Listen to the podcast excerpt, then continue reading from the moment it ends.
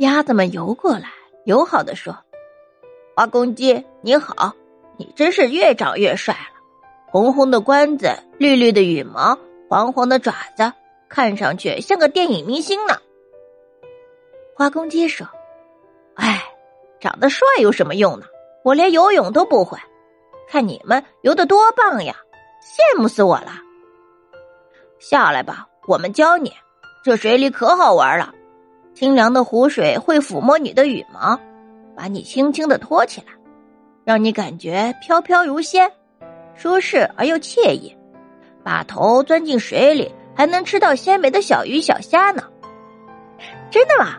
真的这么好玩吗？花公鸡心动了，它真想跳进湖里玩个痛快。小麻雀说：“虽然你像他们那样长着羽毛和翅膀，但你没有像他们一样标杆一样的长脖子，也没有他们像蒲扇一样的大脚片儿还没有能长舵的短尾巴，所以你才不会游泳呢。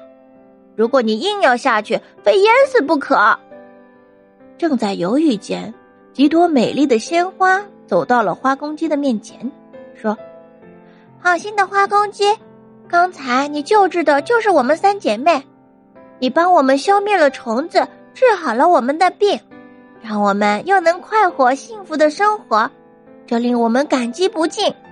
现在，让我们帮你游泳吧。帮我游泳？你们怎么帮我游泳啊？”花公鸡困惑的问：“是这样，我们两个姐妹做你的桨，一个姐妹做你的帆。”说着，几朵鲜花分别钻进了花公鸡的两只手掌中，剩下的一朵站在了花公鸡的头顶上。花公鸡先生，请跳进湖水中去吧。”鲜花们说。“那好吧。”花公鸡咕咚一声跳进了水里。嘿，齐了！花公鸡真的游起泳来了。鲜花桨轻快自如的滑动，鲜花帆顺风张开向前，那样子真是奇特又美妙，看得小麻雀欢呼雀跃。好看，好看，太好玩了！看得鸭子们目瞪口呆。天哪，真是见所未见，闻所未闻啊！花公鸡游了十多圈，游够了，也美够了，爬上岸来，兴奋的脸上挂着满足的笑容。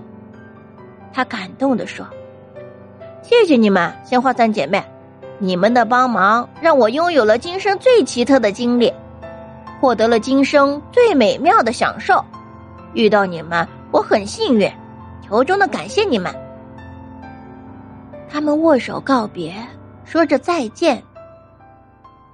小麻雀问：“玩够了吗？你还想去哪逛？”花公鸡愉快的说：“小麻雀，今天咱俩逛公园，让我受益颇丰，幸福满满。现在我就带着这满满的幸福回家去了。谢谢你的陪伴，再见。”声音中充满着快乐和友谊，在空中久久的回荡。